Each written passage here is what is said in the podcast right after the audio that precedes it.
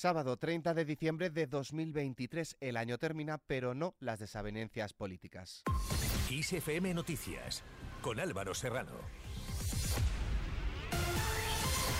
¿Qué tal? El secretario general del PSOE, Pedro Sánchez, ha dirigido una carta a la militancia socialista a la que invita a perseverar en el respeto ante quien piensa distinto. Dice que la convivencia depende más que nunca de nosotros, de un partido socialista que no se deja arrastrar por la pendiente del improperio y la intransigencia. En la misiva en la que felicita el año nuevo a los socialistas, el presidente señala que 2023 llega a su fin de la mejor manera posible, con un gobierno de coalición progresista para España.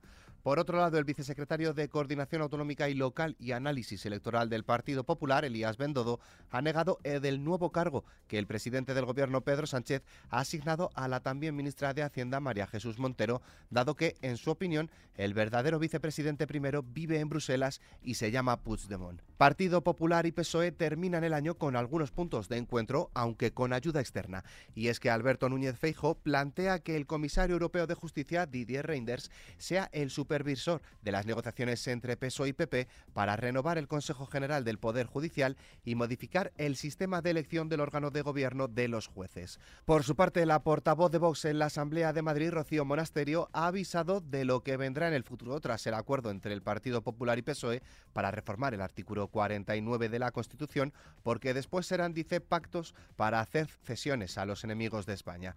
Monasterio asegura que en realidad lo que hace es que Pedro Sánchez y Alberto Núñez Feijo normalicen una reforma de la Constitución para acostumbrarnos a los cambios que vendrán luego.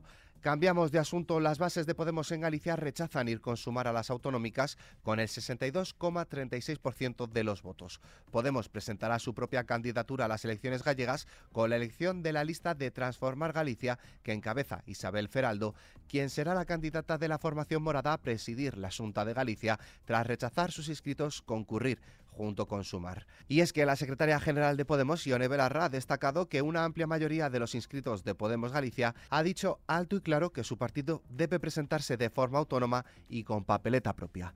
Por su parte, Sumar ha lamentado el rechazo de las bases de Podemos Galicia, pero se reafirma en su empeño de sacar a la Junta de la parálisis en la que estima que le han sumido los gobiernos del Partido Popular. De cara a las fiestas, el Grupo Iberia se ha visto obligado a cancelar 444 de los vuelos programados entre el 5 y el 8 de enero debido a la huelga de su personal de asistencia en tierra convocada por los sindicatos UGT, Comisiones Obreras y Uso. Esto afectará a un total de 45.641 viajeros. Además, UGT ha convocado un paro en las torres de control de plataforma del aeropuerto Adolfo Suárez, Madrid-Barajas, entre el 31 de diciembre y el 7 de enero, que según fuentes del sindicato puede afectar a más de 8.500 vuelos y a un millón de pasajeros. Ante esto, el Ministerio de Derechos Sociales y Consumo ha publicado una nota en la que recuerda los derechos de los pasajeros ante posibles cancelaciones de vuelos en los aeropuertos españoles por la huelga convocada.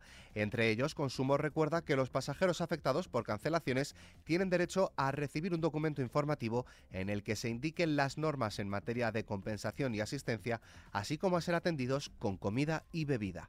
En clave internacional, Sudáfrica ha denunciado este viernes ante la Corte Internacional de Justicia a Israel por haber cometido un genocidio en Gaza tras la invasión de la franja y como respuesta al ataque sorpresivo del grupo terrorista Hamas el pasado 7 de octubre. Sin embargo, las autoridades israelíes no reconocen la autoridad de ese tribunal. Ante esto, la vicepresidenta segunda del gobierno y líder de Sumar, Yolanda Díaz, ha urgido hoy al Ejecutivo a apoyar al gobierno de Sudáfrica.